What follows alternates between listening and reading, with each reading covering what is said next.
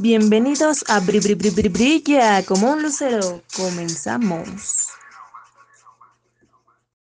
Hola, ¿qué tal? Bienvenidos una vez más a otro episodio de Brilla como un lucero. Es un honor para mí estar compartiendo este episodio con dos personitas que son parte de la Fundación APTA. Más adelante les vamos a, explicar un poquito de, de, qué va esta fundación. Tengo aquí el gusto de presentarles a Ana Montes. Ella es coordinadora del área de prevención. Muchas gracias, Ana, por estar por acá. Muchas gracias por la invitación. Y a la directora del área clínica, a María Salamanca, también muchísimas gracias por estar participando en este episodio. Gracias por invitarnos, Lucero. Bueno, pues ya, ya las escucharon y quiero comenzar con el tema, desarrollándolo un poquito respecto a qué va. Vamos a hablar de un tema, pues platicábamos ahorita hace unos minutitos antes de comenzar a grabar, de que pues es un tema tristemente a lo mejor ya algo universal, ya no es únicamente para un sector de la población respecto a los trastornos alimenticios. También creo que son conocidos como trastornos de la conducta alimentaria o algo así, creo, ¿no? Ok, ¿Qué podrían platicarme ustedes un poquito respecto a este tema? Para empezar desmenuzando, eh, me queda claro que hay muchas, muchas personas que tengan como una noción, digo entre comillas, no una idea de lo que son los trastornos, pero pues qué mejor que una fundación para que venga y nos explique a, a detalle qué son los trastornos alimenticios. Bueno, Lucero, pues los trastornos de la conducta alimentaria se caracterizan porque hay una alteración en la alimentación o en los comportamientos que se relacionan con la alimentación. Y esto lleva alteraciones en el consumo o en la absorción de los alimentos, que eventualmente va causando un deterioro significativo en, en la salud física de la persona o en su funcionamiento psicológico y social. Esos son o esa es más bien la definición que, que, nos da el Manual Diagnóstico y Estadístico de Trastorno de la Conducta Alimentaria y tenemos seis diagnósticos que forman parte de este grupo. Los más conocidos son anorexia, bulimia y trastorno por atracón. Son los más conocidos porque también son los más frecuentes, esa es la, la, la razón principal pero también hay otros tres trastornos en este grupo que hay que considerar, que son el trastorno eh, de pica, eh, que creo que muchos lo han escuchado seguramente, que consiste en comer alimentos que no necesariamente son, son alimentos, más bien. o sea, son, comes, comes cosas que no son alimentos. Entonces puedes comer cemento, puedes comer madera, puedes comer este el, la, la, pared, ¿no? Mucha gente rasca la, la, pared, el, el, yeso de la pared y, lo come. Eh, o el relleno de los sillones, por ejemplo, ese como una espuma que, que viene dentro de los sillones. Eso sería el, el trastorno de pica. También tenemos trastorno de rumiación, que consiste en tragar la comida, deglutirla, pero luego regresarla. ¿okay? Y muchas veces la vuelven a masticar y la vuelven a regresar. ¿okay? Y también tenemos el trastorno por evitación o de restricción de la ingesta de alimentos. Pero ojo, este se diferencia un poquito de la restricción por querer bajar de peso o por miedo a subir de peso. Este tiene más que ver con una cuestión sensorial. ¿Se puede presentar en comorbilidad con los otros trastornos que hemos mencionado? Claro que sí, o sea que exista un miedo por subir de peso, por ejemplo, en la anorexia, y además tengamos este fenómeno de que hay alimentos que, que evito porque me dan asco su textura, porque no la tolero, se puede, pero sí hay que separarlos. ¿Por qué se separan? Porque aunque a veces se tengan comorbilidad, esto quiere decir que como que se presentan juntos o se, se contagian unos con otros, por así decirlo, no son lo mismo y no tienen el mismo origen tampoco y no tienen muchas veces la misma etiología, así se llama. Cuando estudiamos una enfermedad, siempre queremos saber no solo el cuadro sintomático, es decir, cómo se manifiesta. Queremos también entender por qué sucede.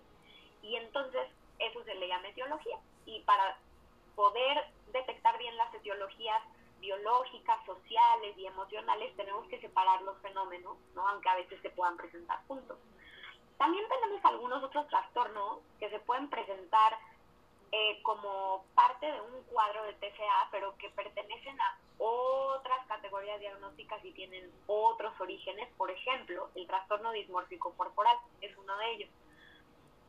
Tiene una, un, un, origen distinto, pero sí tiene mucha comorbilidad con algunos trastornos de la conducta alimentaria y eh, siempre hay que estar muy alerta de un tema de imagen corporal. También el trastorno obsesivo compulsivo puede estar presente. ¿Por qué? Porque las ideas obsesivas son muy comunes y tienen como mucho que ver con, con, un cuadro, por ejemplo, de anorexia, ¿no?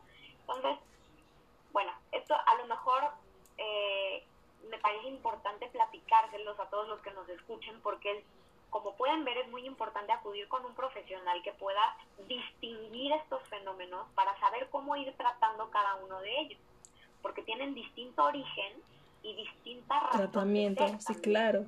Sí, claro. Este que mencionabas de pica creo que yo lo he escuchado en, en, las embarazadas, creo que es muy común, ¿no? Eh, eh, hay mucha frecuencia en, cuando las mujeres están embarazadas, justamente no sé si tenga que ver con ese tema de las hormonas o, o qué, pero sí, sí he escuchado yo que es muy frecuente que incluso en este tema de los antojos, ¿no? Y, y que se les antoja justamente el ladrillo y cosas así que dices, esto, esto no es muy, muy normal.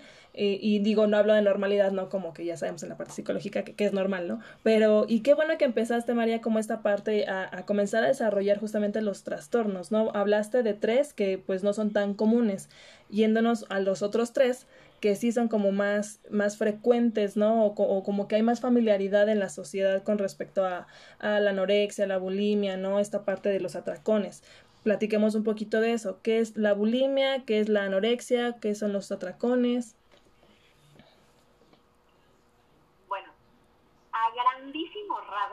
Porque creo que son enfermedades como muy profundas que obviamente sí, sí, claro.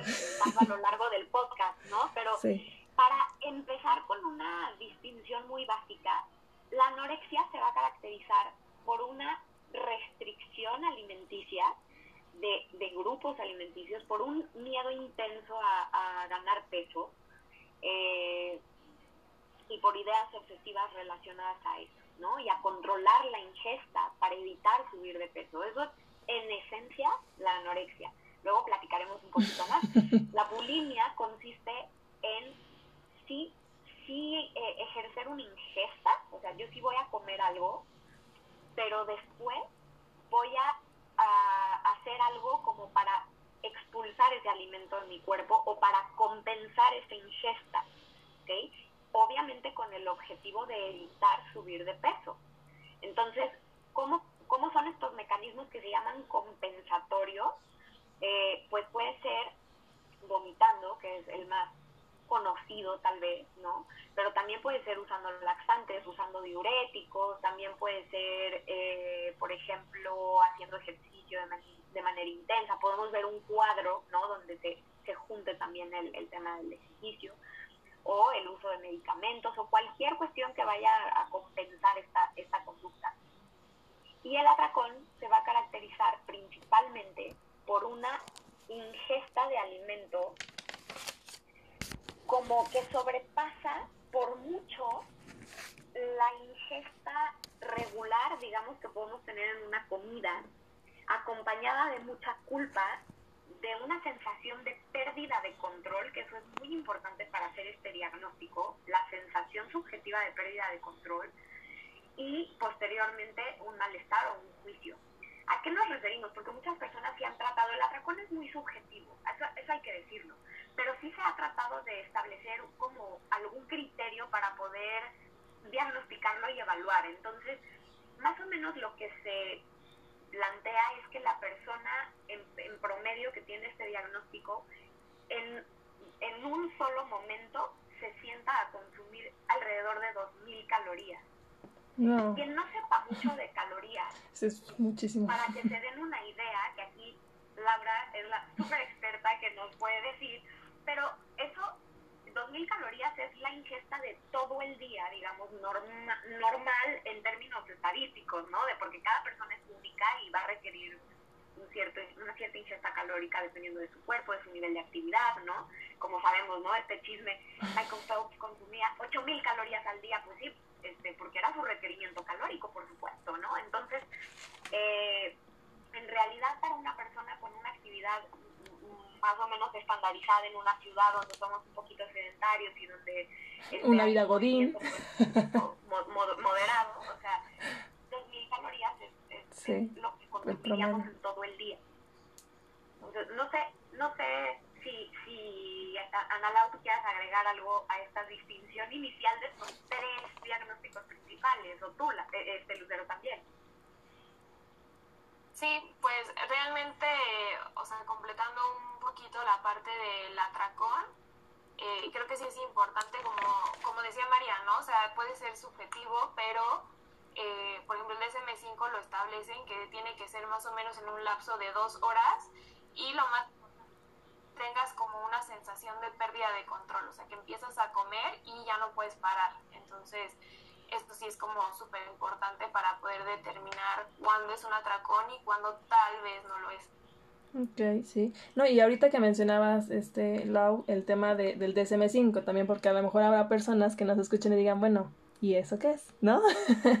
Igual para, para mencionarles, es hasta donde yo recuerdo, ¿verdad? Cuando yo salí de la carrera hace tantos ayeres, es, es el libro de, de, diagnóstico, ¿no? Por así decirlo, de todos los trastornos que se tienen como en una, ¿cómo se llama? Es la no, no, manual diagnóstico. Ajá, el manual diagnóstico de, de, de, de, enfermedades o trastornos y que año con año me parece tienen como ciertas actualizaciones o no sé cada cuánto tienen las actualizaciones hasta donde yo me quedé, este porque hay, hay algunos trastornos que antes se consideraban como trastornos y que hoy en día pues ya no están, ¿verdad? En, en el DSM-5.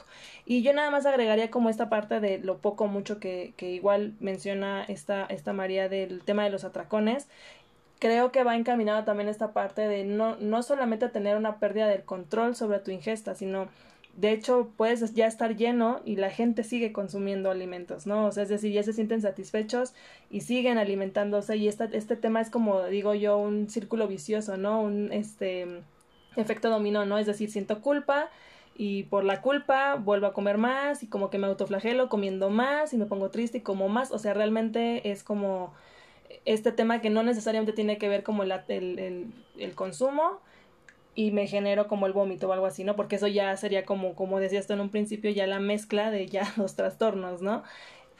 Yendo como en esta parte de, de platicando un poquito de los seis que mencionaban, que me queda claro que no existe todavía como un sustento científico que avale y diga esto es lo que lo origina, pero ¿Qué podríamos mencionar? ¿Cuáles podrían llegar a ser las causas o los factores que determinen que, que, cierto sector de la población o ciertas personas eh, sí desarrollen, por así decirlo, estos trastornos? Pues en realidad con los trastornos de la conducta alimentaria en particular tenemos evidencia porque justo el manual diagnóstico y estadístico y toda la investigación que se hace pues se basa en recolectar información de las clínicas y de los hospitales alrededor del mundo. Eso es lo importante de, esos manuales. Creo que es importante decirle a, las personas que, que un diagnóstico no, te, no, no es una sentencia, ¿no? En realidad un diagnóstico debe ser utilizado por un profesional de la salud para entender los fenómenos que están sucediendo y para diseñar la mejor estrategia para ayudarte. Entonces, en realidad, este, creo que es importantísimo partir de, ahí. cuando hablamos de, diagnósticos, porque hay algunos eh, grupos diagnósticos que sabemos que tienen, por ejemplo, principalmente una causa genética. Otros tienen una causa más cargada a lo social, otros tienen, eso se llama factores de riesgo. Entonces, en realidad, en los trastornos de la conducta alimentaria, los factores de riesgo sociales son muy pesados. Esto quiere decir que a diferencia, por ejemplo, de, otros trastornos que tienen una, una, carga hacia lo genético, hacia lo heredable muy fuerte, como puede ser, por ejemplo, el déficit de atención, ¿no? Eh, aquí no tanto, Aquí, en realidad, lo que vemos como factores de riesgo predominantes es la glorificación social de cuerpos muy delgados, por ejemplo, ¿no? Eh, también puede ser eh, la internalización de ideales de, corporales imposibles, muy delgados, que no tienen que ver con mi genética, que no tienen que ver con, incluso a veces con mi, con mi raza, ¿no? A lo mejor, ahorita que tenemos todo este fenómeno como de la cultura oriental como del cosplay, pues sabemos que la constitución genética de, de los asiáticos es diferente a la de los latinos y es diferente a, ¿no? Y creo que cuando internalizamos un, un cuerpo, un ideal de cuerpo que no tiene que ver con nosotros, dejamos de, de ver lo valioso y lo bello de nuestro propio cuerpo y eso empieza a tener una, una afectación en nuestra autoestima, en nuestra autopercepción. También otro factor de riesgo muy importante que hay que decirlo es el comenzar dietas a edades tempranas. Hacer dietas restrictivas es un factor de riesgo para desarrollar un TCA. Y tenemos registros de que desde los 8 años ya están empezando las dietas. Eh, eh, generacionalmente nos vamos como hacia atrás, ¿no? O sea, hay ciertas generaciones que dicen, yo desde los 18, la siguiente, yo desde los 15, luego desde los 13 y ahora desde los 8 ya estamos viendo incluso TCA ya diagnosticados, ¿no? ¿Por qué? Porque desde que tienen dos años los chavitos, los chavitas, o los chavites, tienen ya eh, un historial de dietas, ¿no? Entonces también creo que como profesionales de la salud hay que tener eso muy presente. Y otro factor de riesgo que hay que mencionarlo porque estadísticamente está registrado, eh, es eh, ser víctima de abuso o de violencia durante la infancia. Esto hay que decirlo porque al, al hacer un tratamiento no podemos dejar de lado si hay historial de trauma en el paciente. Y cuando existe hay que tratarlo y hay que tratarlo seriamente como un factor que agrava y modifica el, el, la sintomatología del TCA. Sí, claro. No, y de hecho yo encontré, eh, justamente ahorita que mencionabas, ¿no? La parte genética, evidentemente, ¿no? Yo, que, que, que si ya lo traes como, incluso, ¿no? El historial familiar, si, si tú conviviste con algún familiar que ya en algún momento, ¿no? Eh, eh, tuvo algún trastorno alimenticio, pues no significa que tú, como dices tú, no es una sentencia de que, ay, lo tuvo mi mamá, yo también lo voy a tener, pero sí hay un poquito más de predisposición. Aquí yo tenía la duda que mencionaba igual la parte biológica es decir, eh, eh, este par, esta parte ya incluso de, de, que, no sé, algo, algo en nuestro organismo, ¿no? Las sustancias químicas del cerebro no llegasen a lo mejor a segregarse o algo así, ¿también puede existir como un factor de riesgo eh, biológico? Perdón, sí, sí lo, sí lo hay, definitivamente. esos se, se llaman factores de riesgo temperamentales, que tienen que ver con la, con la persona, ¿no? Eh, y también factores de riesgo biológico, ¿ok? E, e, eso es lo que, lo que me preguntaste ahorita en específico, son biológicos, pero tienen mucho que ver con los temperamentales, porque por ejemplo la sensibilidad a la ansiedad es un factor de riesgo temperamental, pero que está fuertemente influenciado por una cuestión orgánica y biológica. Entonces, al, al, entender los factores de riesgo y separarlos, hay que entender que esto es un ejercicio para poderlos tratar y prevenir, pero que en realidad en, en, en la vida real van a estar muy, muy entrelazados unos con otros. Entonces, dentro de los factores de riesgo biológicos, sí tenemos eh, ciertos indicadores que, por ejemplo, hablan de una vulnerabilidad eh, para presentar un TCA que se relaciona mucho con el neurodesarrollo y que por eso la adolescencia es un periodo de riesgo para presentar un TCA. ¿Por qué? Porque es el momento donde están madurando ciertas estructuras y hay una vulnerabilidad que, que hace que, que, ahí se pueda establecer un TCA. También, por ejemplo, el haber padecido obesidad en la infancia se considera un factor de riesgo para desarrollar TCA, particularmente bulimia. Porque también la obesidad es hoy por hoy un diagnóstico muy controversial y creo que no, no se trata aquí de entrar en, controver en controversias. Estamos todos muy de acuerdo con que, muy de acuerdo, perdón, con que la, el, el estigma ante la obesidad hace creo que más daño que la obesidad misma. Pero no hay que dejar de señalar que cuando existe obesidad existen ciertas alteraciones de señales que llegan a nuestro cerebro que tienen que ver con saciedad, que tienen que ver con búsqueda del alimento, que se van vinculando a compulsión. Y entonces, pues no, no es tampoco una sentencia, pero sí cuando existe este fenómeno en la infancia de la obesidad, definitivamente hay una predisposición a una ingesta compulsiva posterior, por ejemplo, eh, o, a, o a que no estemos tan sintonizados con esas señales de hambre y saciedad que de manera natural se alteran en la obesidad. Entonces, espero haber sido clara porque creo que en la fundación hemos estado muy, muy eh, preocupados por cómo abordar esta conversación de manera ética, pero de no caer en, en posturas radicales, sí tratar de mantener la discusión de manera muy seria y de manera muy eh, asertiva, muy, asertiva. entender ¿no? los fenómenos. Entonces, eh, pues este es un factor de riesgo. Y ahora, los demás, baja autoestima, depresión, ansiedad, impulsividad y una personalidad que tiende al control, que estos son factores temperamentales, ¿no? que también se asocian a los TCA o, a la, o al riesgo a padecer un TCA, pues son factores que van a tener una parte de influencia biológica, pero también una parte de influencia social y de crianza y de vínculos y de cómo soy yo a partir de no solo el equipo que ya traigo, ¿no? sino de cómo, cómo he atravesado por este mundo, cuál ha sido mi historia.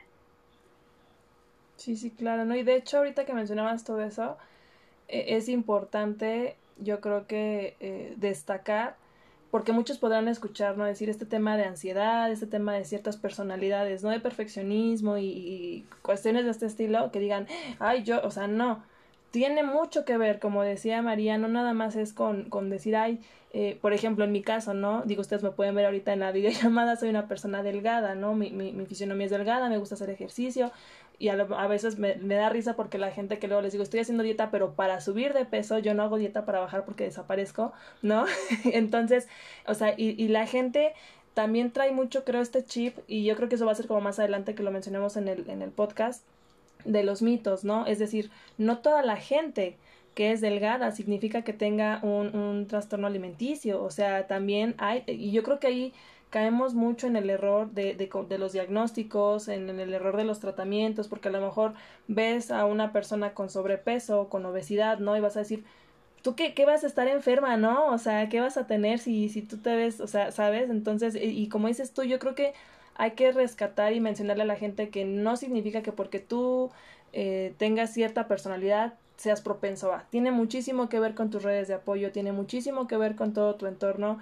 Lo que decías María y yo creo que es muy cierto para no detenernos mucho ahí, pero sí es importante yo creo que lo que lo destaquemos el tema social, que yo creo que, que hoy en día es es es un factor que determina muchísimo a todos los niveles, ¿no? De lo que tú decías desde la infancia, la adolescencia, que evidentemente es cuando son más vulnerables, incluso ya en la adultez, ¿no? Porque ya en las redes sociales todos estamos vulnerables, ¿no? O sea, ya subes una foto y esta es parte de, los estándares de belleza que se manejan en la televisora, eh, la persona delgada, el, el, la niña popular, que como, ¿por qué es popular? Porque es bonita y porque es delgada, o el chico, ¿no? O sea, cuestiones de este estilo que son utopías que no son cuestiones reales, ¿no? Eh, esta, este tema de, lo que tú decías, el tema igual familiar.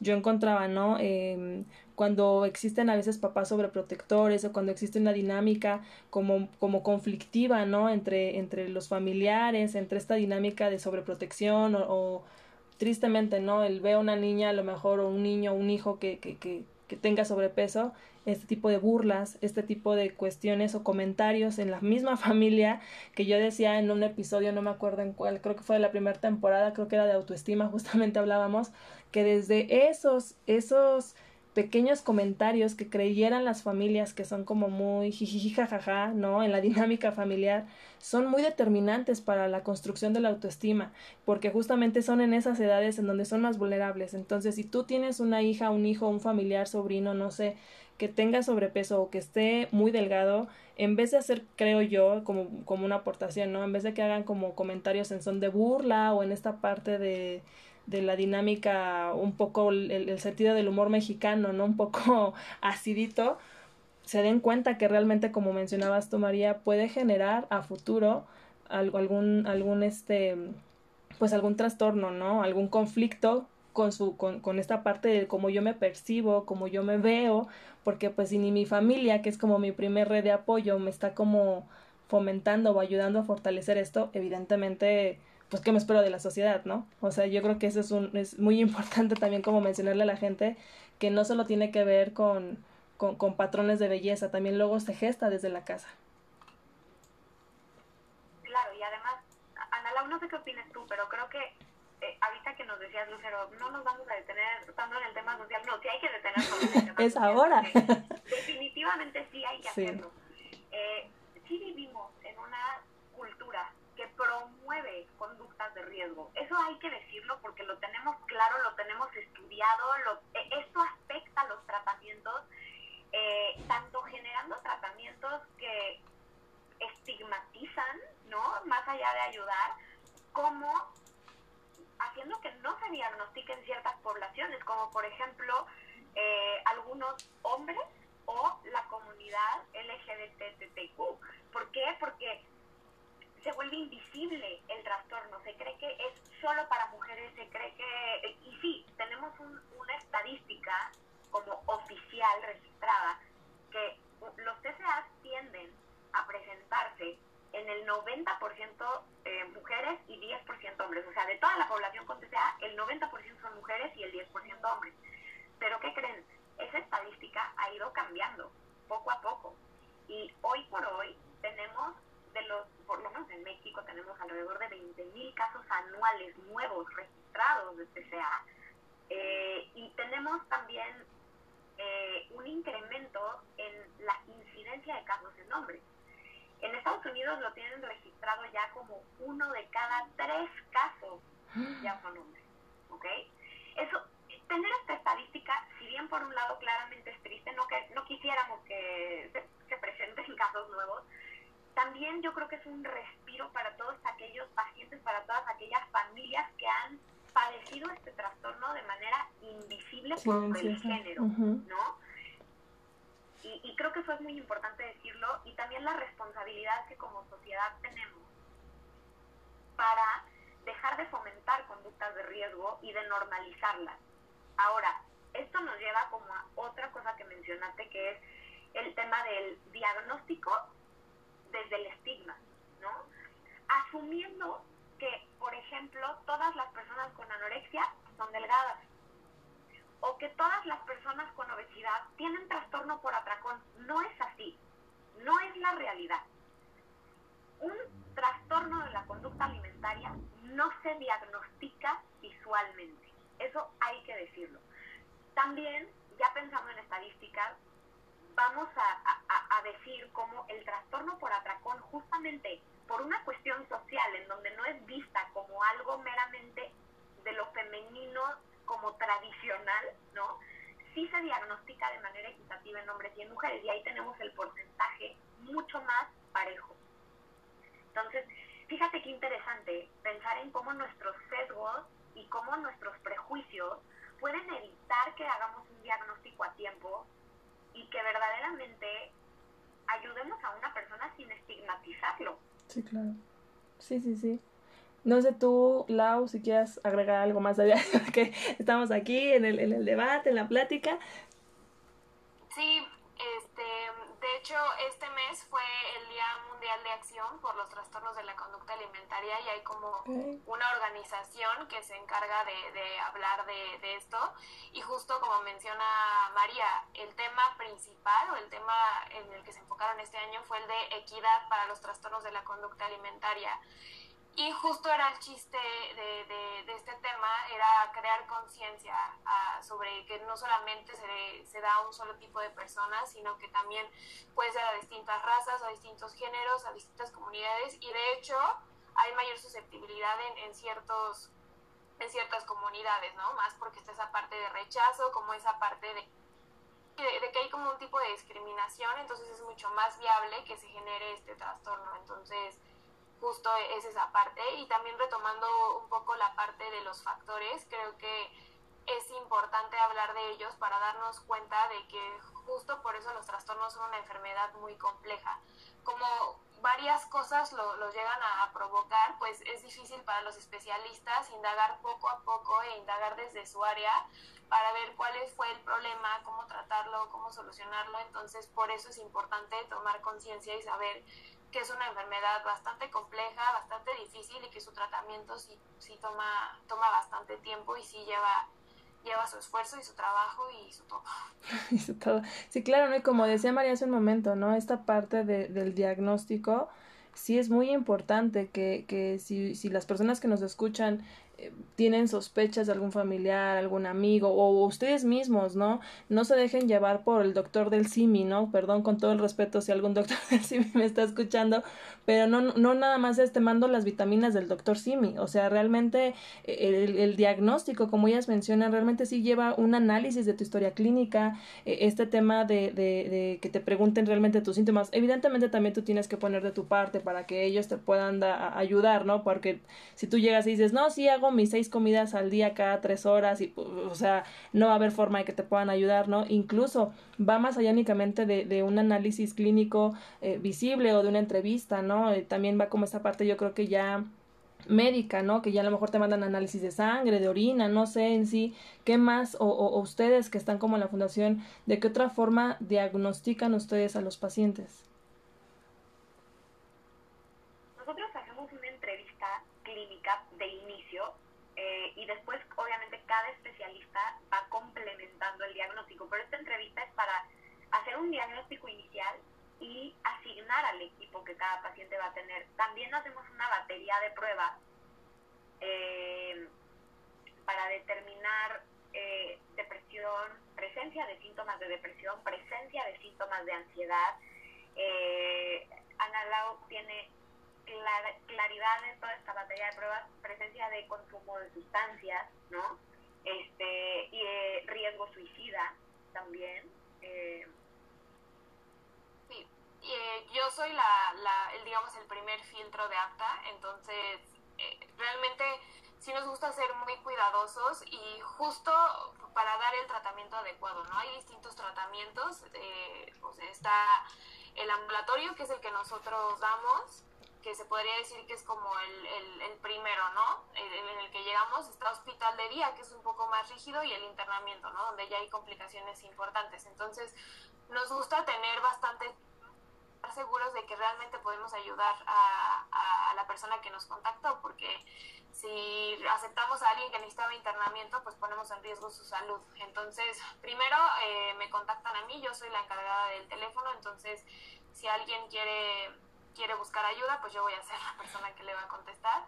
Eh, yo doy la información, si están de acuerdo con la información de cómo es el tratamiento, eh, les aplico las pruebas, que son las que menciona María, es un formulario de datos de contacto y un formulario que incluye pruebas de depresión, de ansiedad, eh, creo que también tenemos parte de adicciones y este sobre ideación suicida e intento suicida, que es bastante frecuente en los trastornos y tenemos que ver qué tan desarrollado está, porque si ya hay un desarrollo, pues, o sea, un desarrollo profundo, un desarrollo como bastante, pues sí, bastante profundo, este, tenemos que canalizar a una institución que pueda, que pueda atender ese problema para no poner en riesgo. Eso es lo que hacemos y eh, tenemos a, a, otra compañera que es la encargada de la coordinación de, de, nutrición, que es la que se encarga de regresar las llamadas.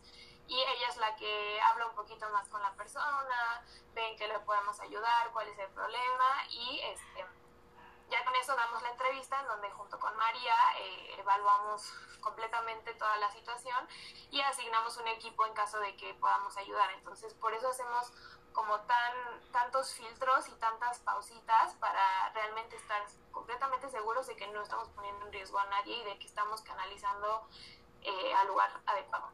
Ok. O sea, podríamos decir que... Ay, perdón, perdón. Dime, dime, María. No, te iba a decir que justo en la entrevista clínica la idea es escuchar al paciente paciente su historia, hacemos un rastreo del síntoma, ¿no? Eh, cómo surgió, cómo ha evolucionado a lo largo del tiempo, si hay algo que lo dispare, si hay algo que disminuya eh, la, la sintomatología. Y checamos también cómo está el tema de apoyo familiar, checamos si hay algún tema de comorbilidades, ¿no? Tanto psiquiátricas como eh, médicas, ¿no? Que haya que, que tratar para ver qué especialistas tiene que haber en el equipo, porque un equipo para eh, trabajar trastornos de la conducta alimentaria tiene psicoanalista, tiene nutriólogo, tiene a veces psiquiatra, a veces endocrinólogo, tiene a veces ginecólogo, tiene a veces, o sea, es, es, es complejo el, el, grado al que se puede llegar y entonces tiene que haber un equipo, de, por supuesto, terapia familiar, perdón por brincarme ese punto tan importante y esencial en, en, en los tratamientos. Y eh, creo que sí, no, no se trata tampoco, no quisiera que se entienda como que vamos a estar juzgando a las personas, o sea, creo que es importante decirlo. Simplemente se trata de conocer la particularidad de cada caso, cómo se construyó el trastorno, porque una cosa es hablar de trastornos y otra cosa es hablar de mi trastorno, ¿no? ¿Cómo, cómo se gestó en mí, cómo me duele a mí, cómo se manifiesta en mí, ¿no? Y en base a eso es que ya asignamos un equipo de trabajo. Ok, sí, justamente es lo que iba yo, diste, diste en el clavo, ¿no? Iba a decir que realmente entonces entendería que el tratamiento, no, la gente que escuche, no crean que es como como, o sea, literalmente es un traje hecho a su medida. O sea, realmente es eh, de acuerdo con un psicólogo, con un este, psiquiatra, con un nutriólogo y un, sinfín ¿no? de especialistas que evidentemente pues van a ayudar. No, no nos detenemos igual como a dar detalle de, de toda la, la currícula de todos los especialistas, pero evidentemente no también, ¿no? Si no llegan ustedes a, a, a las personas que escuchan a, tener contacto a lo mejor con la fundación, si llegasen a ir a cualquier otra, también es importante que sepan, también ustedes, ¿no? Como, como usuarios, como pacientes, determinar o, filtrar también, así como ustedes filtran, también ellos, ¿no? Que sepan que no nada más vas a llegar y te van a decir, ah, sí, tú, este, ve con el nutriólogo, eh, que te pese y ve con el psicólogo y ya. No, o sea, realmente sí buscar ayuda eh, de especialistas, de personas que sí estén enfocadas en, en, en, lo que tienes, porque al final del día a lo mejor te pueden dar un tratamiento como si, no sé, si tuvieras bulimia y a lo mejor tú tienes pica, ¿no? o sea, tienes otra cosa que, que no es. Y, y, retomando un poquito, porque hemos estado mencionando mucho, chicas, este tema de como los mitos, ¿no? De que únicamente le da a las mujeres, que únicamente a lo mejor existe el típico, ¿no? Anorexia y bulimia. ¿Qué, qué otro tipo de, de, mitos y verdades son las que ustedes dicen? Esto también es muy común. Otra que yo como que he escuchado mucho es que que, que, este tema de la bulimia o los atracones son un tema de un problema de fuerza de voluntad. ¿Sabes? O sea, como que en esta misma cultura mexicana que es así de, eh, pues quien, si pues simplemente dejas de comer y ya, lo decides y ya, ¿no? Esto evidentemente me queda claro que es falso, ¿no? Pero ¿qué podrían ustedes eh, aportar de, de, esta, de este mito que realmente pues es muy una mentira?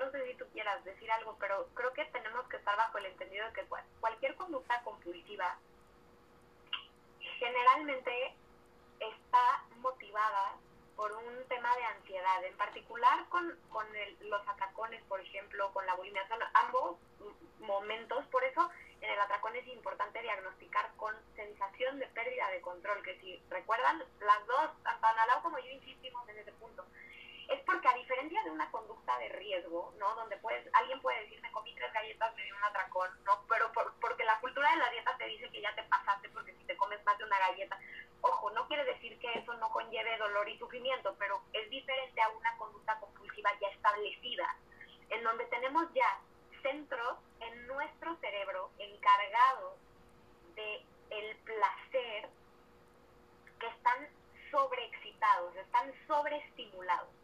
Entonces, cuando eso sucede, lo que, lo que hace mi, mi, mi cuerpo, lo que hace mi cerebro es decir, yo tengo que hacer lo que sea por obtener eso que me da placer. Y entre más lo tengo, más lo busco. O sea, es, es, es una adicción. Creer sí. que va a haber un límite. Sí. Es un poquito el efecto parecido a las maquinitas de juego, ¿no? Que, que, que entre más moneditas meten, ¿no? A lo mejor ganas más, sí tiene que ver con una cuestión un poco conductual, ¿no? Como de respuestas variables, de, de, de recompensas que te da la maquinita, pero también tiene que ver con una cuestión muy orgánica, en donde tu cerebro lo que dice es, dame más, dame más, dame más. De hecho, cuando, cuando se hacen estudios al respecto, se ven así a, la, a las ratitas, ¿no? En los laboratorios, porque estudiamos muchas cosas, pues sí, con animales, y se ve a la ratita palanquear, palanquear, palanquear, palanquear porque quiere su, su, su, su azuquita o porque quiere su comidita o porque quiere... Y, y, y tú dirías, pero es que, ¿qué le está pasando, no? Lo que le está pasando es que se están activando sus centros de placer y le van a pedir cada vez más y más y más. Y una una conducta compulsiva debe estar motivada por estos mismos mecanismos. No es una cuestión de echarle ganas, es una cuestión de tratarse y de buscar un profesional que entienda esto. Muchas veces como familiares o como amigos vamos a querer ayudar, ¿no? Pero la verdad es que al decir esto estamos estigmatizando a la persona porque le estamos mandando un mensaje a su autoconcepto y a su autoestima que, donde le estamos diciendo, tú no eres suficientemente bueno para tener autocontrol y para cuidarte. Y eso la persona muchas veces se lo cree. Sí, claro. Y dice, claro, no tengo control, no tengo fuerza de voluntad, y ahí es cuando se vuelve bien peligroso. Sí, porque pues tus redes de apoyo, al final del día, que son las que tendrían que justamente, como lo dice, apoyarte, son los que más te tumban, ¿no? y además, pues, no tú, no, tú no necesitas un equipo, tú lo que necesitas es disciplinarte, tú lo que necesitas es controlarte, tú lo que necesitas es echarle ganas. Sí, sí. Todos se vuelven especialistas. necesitas echarle ganas, pero a tu tratamiento. sí, sí, sí, claro. No, no, este, y como que entender estos fenómenos creo que sí es esencial para que como familia, en lugar de decirle, échale ganas a, a, esto, acábate tu plato, échale ganas, no le canceles a tu nutriólogo, aunque te dé miedo, échale ganas, no le canceles a tu psicólogo, órale, va, tómate tus medicinas, ¿saben? O sea, creo que va mucho más por ahí que por comentar directo sobre la conducta alimentaria. Sí, sí, sí, claro. Me gustaría como igual ir, ir, para ir como afinando un poco más, ya casi estamos en la recta final, este, Lau, ¿qué podrías tú mencionarnos con respecto para que igual la gente sepa identificar, ¿no? Porque a lo mejor nosotros hablamos de ciertas características, pero hay veces que creo yo, no sé lo que ustedes opinen, que hay ciertas eh, características que son invisibles, que a veces, eh, eh, es decir, yo digo, por dar un ejemplo, ¿no? Yo no me puedo dar cuenta que a lo mejor ya, ya tengo un trastorno, pero a lo mejor mis conductas o ciertos signos o síntomas físicos o, psicológicos pueden estar reflejando a la gente de fuera que digan, oye, esto, esto no, no está bien. ¿Qué, ¿Cuáles podrías tú, digo, y te pregunto a ti, Ana, porque al final del día tú eres como el primer contacto, ¿no? Con, con, los pacientes y toda esta parte, o con la gente que nos esté escuchando, para ir desmenuzando, ¿no? ¿Qué signos y síntomas físicos de alarma pueden existir para que la gente que nos escuche diga, ah, ok, o sea, así como que es, podría ir por ahí? Pues empezando por los que mencionaste que eran aquellos que no, no nos dábamos cuenta, como lo mencionamos antes de mencionarlo mil veces, son todos aquellos relacionados con las dietas. Tenemos tan normalizado las dietas y todo lo que nos hacen hacer y, y ver y lograr con tal de ser delgado que, que es importante tener en mente eso, ¿no? Como, como ya lo mencionábamos, el, el, tener la necesidad de compensar, o sea, yo tengo prohibido un gansito en mi dieta y si me lo comí tengo que hacer una hora extra de ejercicio, eso ya empieza a ser un foco rojo, ¿no? Ok. El, eh, esa parte de querer encajar en, en modelos irreales, eh, por ejemplo, no sé, o sea, yo sé que mi cadera es más ancha por naturaleza o como por raza, por ejemplo, que decíamos, y, y, querer encajar en un modelo irreal ya también puede llegar a ser parte de, de, un foco rojo, porque el ya querer hacer lo que sea por encajar en ese en ese ideal es importante, ¿no? El restringirse en exceso, o sea, es, eso también es, es muy importante. Yo soy nutrióloga, entonces me gusta mencionarlo muchísimo. Tenemos muy normalizadas las dietas, las 800 calorías, que son calorías con las que nuestro cuerpo realmente no puede vivir.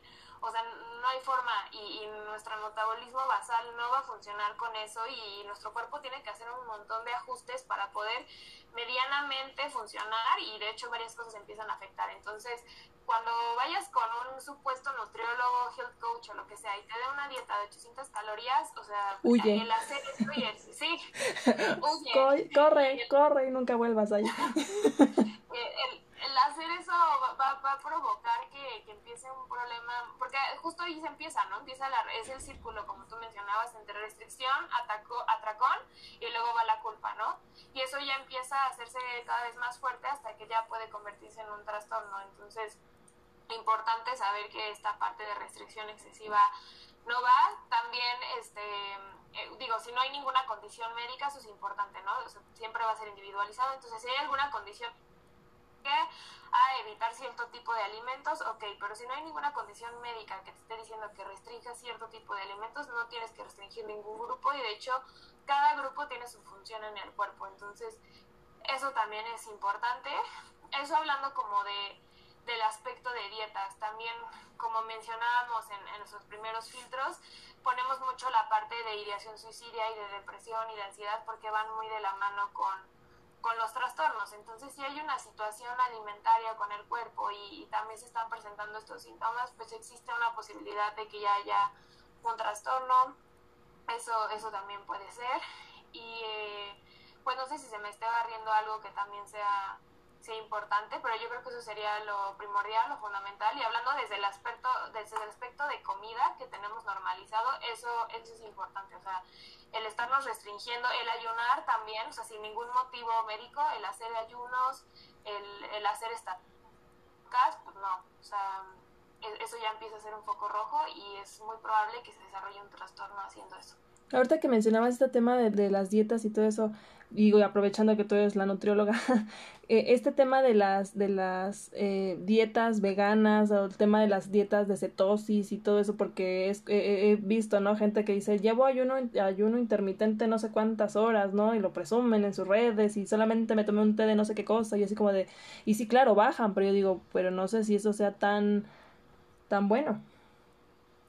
Sí, no, de hecho hace unos meses recientemente hablamos de una de eso en una campaña porque nosotros tenemos campañas boletines mensuales platicamos de eso en una campaña y nuestra conclusión fue que primero tenemos que individualizar eh, la alimentación y los hábitos no o sea yo no necesito la misma cantidad de calorías que tú necesitas ni los mismos nutrimentos o sea nuestro mi completamente diferente entonces tenemos que empezar desde ahí no si yo por ejemplo tengo una condición importante, no sé, eh, en casos de epilepsia o algo, ok, ahí sí aplica, ¿no? La, la, dieta cetogénica. Pero si no hay ninguna condición médica que te esté indicando el ayuno o que te esté indicando eh, quitar carbohidratos, no, no tienes por qué hacerlo. Es algo que está de moda porque como tú mencionas, o sea, si no estás comiendo nada, o estás obligando a tu cuerpo a acudir a rutas metabólicas de, emergencia, pues obviamente vas a bajar, pero porque tu cuerpo está en estrés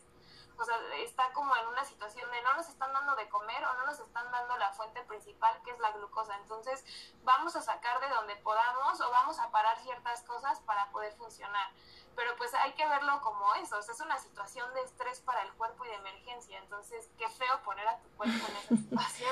Sí, sí, la verdad es que sí. Yo, yo agregaría en esta parte de los signos y síntomas, por ejemplo, en la parte física, ¿no? Evidentemente, si ves que tu familiar, amigo, conocido, comienza a perder peso, mucho peso en poco tiempo, sin un origen como algo que digas, ah, bueno, se enfermó o algo, sino de la nada, este, este tema de cambios de peso bruscos, ¿no? Que empieza a incrementar también aguas, porque si empieza a incrementar, a lo mejor podría, podríamos hablar de un tema de tiroides, ¿no? O algo, es decir, no todo tiene que ver que a lo mejor con un trastorno alimenticio, ¿no? Este, en la parte a lo mejor conductual, no sé, se me viene a la mente eh, que a lo mejor eh, la persona no quiera comer ya frente de ti, que se esconda, ¿no? Que al terminar de comer vaya al baño, este, esta tendencia a ocultar ciertas partes del cuerpo, incluso luego la gente, ¿no? Con, con la ropa, ¿no? O sea, que empiecen a, ocupar ya ropas más holgadas, como decía esta María, ¿no? El practicar ejercicio físico, pero de forma excesiva, ¿no? Esta parte de, de aislarse, la obsesión con, con, con, el peso, ¿no? Porque también el estarte viendo en el espejo y a lo mejor yendo más a la parte psicológica, como igual mencionaba, ¿no?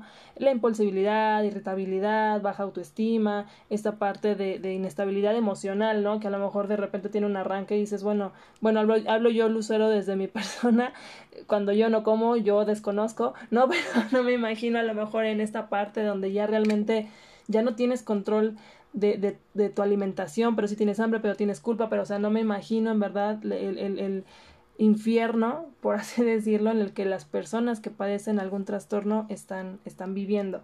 Para ir cerrando un poquito el, el, tema, chicas, ¿Qué, ¿Qué, consejos, tips, recomendaciones podrían darle a las personas que nos escuchan, que tengan hijos, que tengan parientes, que tengan niños o adolescentes para, eh, pues no podríamos decir que lo prevengamos porque pues al final del día sabemos que son muchos los factores que, que, que socialmente, ¿no? La familia, las redes sociales, ya lo hemos hablado, pero ¿de qué forma podríamos, pues, prevenirlo, por así decirlo, entre comillas?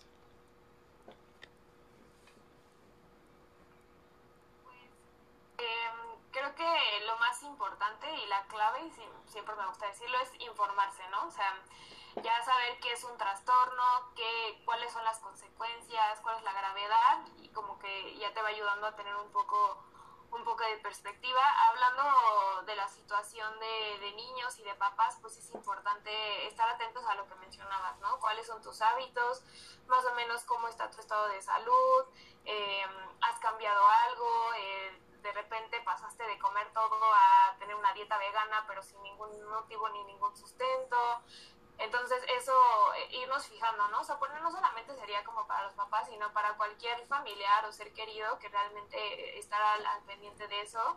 Y que, pues, si tú sospechas que tienes un trastorno o, crees que tienes que tienes un problema ya de alimentación, pues importante buscar ayuda, no esperarte a ver si sí es o no es, porque mientras más los dejes, pues más grave se empieza a hacer y más... Entonces es importante diagnosticarlo o identificarlo de forma temprana. Y también otro consejo que también me gusta dar es, es importante limpiar tus redes, o sea, no es lo mismo seguir cuentas como, como esta, ¿no? Que te dé información que sirva, que realmente sea importante, que busque tu salud y tu bienestar físico y mental, a cuentas que únicamente buscan promover estas dietas malas que, mencionábamos, ¿no? Entonces, si tú tienes como sano tu, tu, tu círculo ahí en redes sociales y, tienes buena información, pues difícilmente vas a caer en esa tentación de empezar a hacer conductas que ya pueden llegar a ser riesgosas para ti. Ok. Yo también diría que hay que responsabilizarnos de nuestras acciones, de lo que transmitimos a quienes nos rodean eh, como individuos. No tenemos que ser eh, especialistas en trastornos de la conducta alimentaria, ni, ni influencers, ni nada. O sea, simplemente tener esa conciencia de que con las estadísticas que tenemos, de la incidencia y la prevalencia de los trastornos de la conducta alimentaria, lo más probable es que todos tengamos hoy en este momento a un ser querido o alguien cercano a nosotros que tiene un trastorno de la conducta alimentaria, con el que convivimos ya sea porque vive en nuestra casa o que nos sigue en nuestras redes sociales, nos seguimos mutuamente. Entonces creo que hay que poner ese énfasis también en la responsabilidad de cambiar la conversación de las dietas y del peso y del cuerpo, dejar de evaluar a las personas en cuanto a su calidad moral o a sus cualidades basados únicamente en cómo los vemos, en cómo creemos que deberían verse, ¿no? Porque creo que es lo que decías un poco, ¿no, Lucero? O sea, vemos a una persona con un cierto tipo de cuerpo y decimos, híjole, es que no se cuida, es que no es responsable, es que no se quiere incluso, nos atrevemos a, decir, yo he escuchado por ahí, este, imagínense aseverar que alguien no se quiere, o sea, por, el, tamaño de su cuerpo. Eh, o, otras aseveraciones, ¿no? Como que a lo mejor es alguien flojo, o a lo mejor es alguien que no es confiable. Y estoy usando estos ejemplos, quiero aclarar, basándome en un estudio que se hizo en la comunidad médica sobre prejuicios ante las personas con obesidad. Entonces, así como tenemos estos prejuicios, también están hacia el otro lado, felicidades, qué flaquita estás, ah, qué bien te ves, qué disciplinada eres. Cuando tú no sabes si la persona llegó a ese peso porque está haciendo actos de autocuidado que le están llevando a una, pues no sé, composición corporal X, o porque se está restringiendo o porque se está lastimando. Entonces, en realidad, creo que dejar de opinar sobre los cuerpos de otros es esencial, ser responsables con nuestras palabras, con lo que decimos, eh, concientizar la gordofobia, concientizarnos sobre la, la eh, cultura de dietas es esencial y dejar de promover conductas de riesgo. Eso es el lenguaje que usamos. Ay, voy a pecar, me voy a comer ah, ese pastel. Ay, hoy me voy a portar mal. No, no te estás portando, deja de decirlo. O, ay, tienen que probar esta nueva dieta que estoy haciendo. Paremos con eso. Paremos con eso. O sea, hay que ser responsables de la fuerte incidencia que estamos teniendo de TCA, el impacto que está teniendo en la juventud, en los, los adolescentes. Eh, están dejando de hacer cosas que importan, que contribuyen a la sociedad, están dejando de ser creativos, de exponerse, el aislamiento es uno de los síntomas, de, de, exponer sus ideas, de, de, salir a hablar de las cosas que les gustan, de ir a la escuela, de rendir bien en un examen, porque eso está también registrado en estudios. Entonces, ojo, seamos responsables. Sí, sí, sí, sí. Sí, la verdad es que esto que, que mencionan me parece fundamental yo, yo cerraría, y, para no ser como repetitiva con lo que ustedes mencionan, que, seguramente voy a ser un poco repetitiva porque es muy importante la parte social. Somos seres biopsicosociales, ¿no? O sea, yo siempre digo en algunos episodios, no podemos vivir eh, de forma ermitaña, ¿no? Aunque muchos quisieran, pero no se puede. O sea, tienen que salir a trabajar, tienen que tratar con el vecino cuando vayan al mercado, mil y un cosas, ¿no? Y, y decías, ponías ejemplos muy ciertos, muy, muy ciertos, ¿no? O sea, nos creemos con el derecho de criticar, de juzgar, de señalar. Cuando digo, a mí me genera mucho ruido eso, ¿no? O sea, la gente que, que critica y, y, como dices, esta parte utópica de decir, es delgada, por ejemplo, a mí me ha tocado, ¿no? Ay, qué, qué, qué, qué bonito y que no sé qué, ¿no? Y ay, que haces ejercicio y todo. Y, y, yo dentro de mí digo, si supieran lo que a mí me cuesta subir de peso, ¿no? O sea, es decir, es la parte contraria. Y yo, yo me considero una persona... Eh, funcional, socialmente hablando, ¿no? O sea, no considero tener un trastorno, sin embargo, cuando alguien, porque me ha tocado, y si alguien me escucha, sabrás a quién me refiero, ¿no? Que llega a hacer el comentario de, te veo más delgada, o sea, para mí es como una piedra así, y, digo, yo soy psicóloga, ¿no? Y aún así, pues tampoco estoy este, exenta, ¿no? De, de que digas, híjole, o sea, estoy haciendo dieta para subir y estoy cuidando mi alimentación para, porque yo si como a lo mejor una galletita, pues yo ya me llené y ya no, ya no absorbí lo que requieren los nutrimentos, ¿no? Para el músculo, etcétera, y me está afectando. No me imagino a las personas que a lo mejor están haciendo todo lo contrario, ¿no? La dieta y el ejercicio para bajar y que la gente les diga, te veo igual de gordita, ¿no? O de gordito. O sea, este tipo de comentarios y de culturalmente hablando en México también yo, yo quisiera como aportar mucho cuidado con todo lo que nos, lo que nos decimos, porque como decía María, inconscientemente eso se nos queda, aunque tú digas, ay, no, sí, sí se te queda. O sea, abuelitas, este tema de, ay, te veo muy flaquito, muy flaquita, échate tres tamales más, ¿no? O sea, y, y es real, y así nos ven en el mundo. Si no me creen, vean la película de Coco, ¿no? Al inicio, como le dice la abuelita al niño este, a Miguel, no, te veo muy flaco, nada más te vas a comer un tamal, no, cómete dos. O sea, también no solamente tiene que ver con este tema de, de que la gente no se cuide o no se quiera, como dicen socialmente, ¿no? Erróneamente, sino realmente culturalmente. El mexicano es así y, y, y estamos, yo lo veo mucho, ¿no? En, en una sociedad donde lamentablemente es más fácil o tenemos más accesibilidad a una gordita de chicharrón de 15 pesos, ¿no? Que comer saludablemente, porque la realidad, comer sano cuesta. Y, y sí, creo que tiene mucho que ver sí con un tema de disciplina en algunas, en algunas situaciones. Sin embargo, como decía María, también tiene muchísimo que ver ya en otros, en otros extractos, en otros sectores, donde ya no solamente conlleva con que comas únicamente lechuga y hagas 20 este, lagartijas y 50 abdominales. Ya cuando realmente ya se está saliendo de, de, de ti, de tu, de tu control, sí requieres ayuda y, yo creo que es muy válido y yo creo que todo mundo en algún momento de la vida necesitamos ayuda y es muy válido, no te sientas mal si tú eres una persona que me escucha y, y siente que si oye, sí, como que alguna de las cosas que mencionan me hace clic, no te sientas mal, o sea, realmente pues a todos nos puede llegar a pasar, ¿no? O sea, yo creo que estás en buen momento antes de que esto sea se agrave más, ¿no? La situación. Igual yo agregaría cómo prevenirlo, evidentemente los papás, ya lo decíamos, los comentarios, ¿no? Si eres una persona que a lo mejor tiende mucho a hacer dietas, pues intenta tú como adulto ya tienes un cierto raciocinio, un cierto control y, conciencia de las cosas, no lo hagas a lo mejor enfrente de tus hijos, ¿no? O sea, ok, tú como adulta de cuarenta y tantos años o no lo sé, no quieres hacer una dieta, qué padre, felicidades, igual que sea con un especialista, pero no obligues a tu criatura, como decía María, de nueve años, a hacer la misma dieta que tú, porque ellos requieren otro tipo de nutrimentos, ¿no? Hablen con sus hijos, desde, desde, desde la casa y desde edades tempranas se gesta el tema de la autoestima, o sea, ustedes cultiven y refuercen el tema de eh, eh, su, su, imagen corporal, ¿no? Una imagen saludable, o sea, también...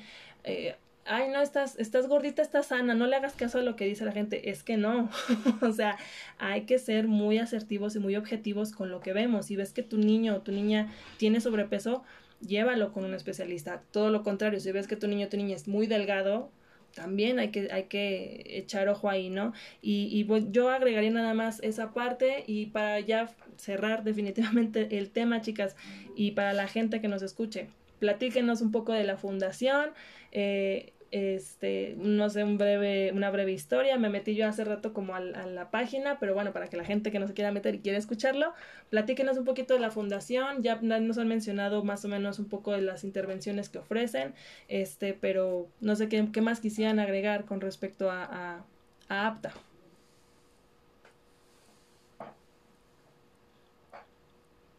Pues APTA en realidad es un proyecto que nace eh, porque la, presidenta y, fundadora, eh, la doctora Tani Levy, eh, en, su, en su práctica eh, como, como psicoanalista, en su práctica clínica, comienza a observar tanto en, lo cotidiano ¿no? de su profesión como en la tele y en los medios, pues estos casos de gente que padece un trastorno de la conducta alimentaria pero que no tenía acceso al tratamiento. Y desde esta como visión y, conciencia muy descorazonadora, decide empezar este proyecto y en verdad este proyecto, el, el objetivo que tiene es ofrecer un tratamiento profesional y de primera, pero accesible para todos. Es por eso que en la fundación no solo ofrecemos un tratamiento multidisciplinario y este, ambulatorio, como ya había mencionado Ana Laura, sino también eh, ofrecemos eh, una valoración individualizada por familia y las familias y los pacientes que requieren apoyo eh, económico siempre lo tendrán en, Fundación ASTA, como dice Tani, nadie se queda sin tratamiento por cuestiones de dinero y creo que eso es una, de, nuestras guías, ¿no? Este, obviamente, eh, pues sí, sí, sí es un gran esfuerzo, hemos tenido eh, que hacer fuertes eh, campañas y, eventos, ¿no? Tenemos una, una subasta anual para poder lograr este objetivo, ¿no? Para tener los fondos, para verdaderamente apoyar a los pacientes y también gracias a nuestro directorio de, especialistas que, que son personas muy humanas, ¿no? Que también eh, nos apoyan modificando sus honorarios para que podamos los pacientes puedan cubrir sus tratamientos y para que nosotros podamos apoyar a todos los que lo requieran, pues se hace un equipo increíble.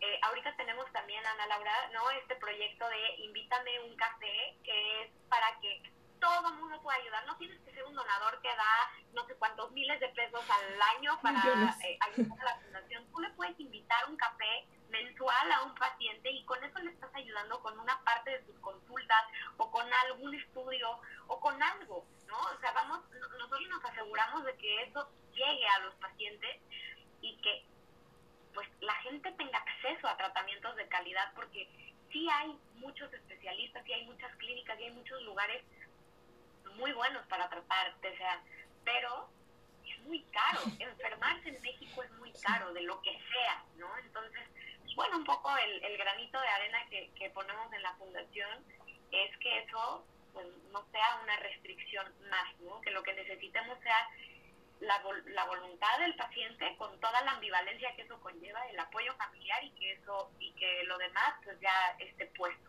¿no? Ok.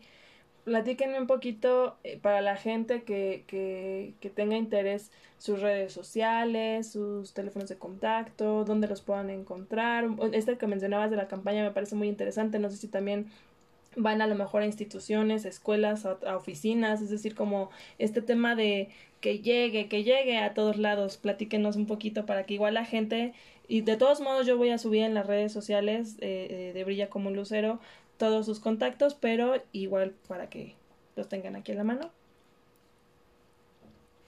Sí, eh, como coordinadora del área de prevención también me encargo de la parte de redes sociales. Estamos en Facebook, en Instagram y en Twitter como Fundación Apta.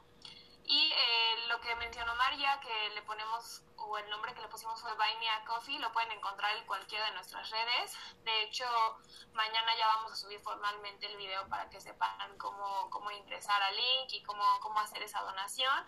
También eh, ahí estamos subiendo nuestras campañas y boletín. Como les mencionaba, eh, son como hablamos de diversos temas relacionados con los trastornos para que la gente esté informada y entienda y ahí vea la parte de ya sea prevenir o eh, identificar que tiene un trastorno. Entonces, también ahí pueden encontrar bastante información. Eh, también cuando, cuando ya se acerque la subasta, pueden encontrar información de la subasta por si quieren eh, llegar a apoyar ahí. Y este también buscamos entrar también en parte de escuelas para darles pláticas y, como les decía, prevención, ya sea pláticas, empresas, realmente con quien quiera eh, hablar de este tema y, pues, concientizar, damos esa plática. Entonces, ahí en mismo las redes van a encontrar el número, van a encontrar el correo y ahí pueden escribirnos y con mucho gusto pues vemos cualquier situación de alguna plática o como les decía también para que vean la información o si quieren donar ahí también va a estar la información para que sepan cómo hacer donaciones. Perfecto. Si hay personas que no tuvieran redes sociales, ¿cuál sería el correo donde pueden contactarles? Eh, no me lo sé. bueno, pero yo lo voy a buscar y ya se los pongo en las redes sociales, no se preocupen. es, si quieren les digo el, el correo y el número, que yo estoy pendiente del número, no del correo. El correo es info arroba fundacionapta.org y el número es 55 23 43 11 42. ¿Atiendes por WhatsApp? Sí, ¿no? Bueno, o sea, dan seguimiento igual por WhatsApp, ¿no? Perfecto. Sí, por, WhatsApp. Perfecto, perfecto. Pues muchísimas gracias, este María, muchísimas gracias Lau, de que me hayan dado la oportunidad de poder eh, colaborar con ustedes. Este, igual a las personas que nos están escuchando y a todas las personas que forman parte de la fundación. Hablo, personalmente, ¿no? Eh, muchas gracias porque al final del día como ustedes lo dijeron, yo sé que es una parte muy humana y, y, una parte muy, pues no sé cómo decirlo, de, de, de, pues como este proyecto mío, ¿no? Es decir, como esta parte de sumar.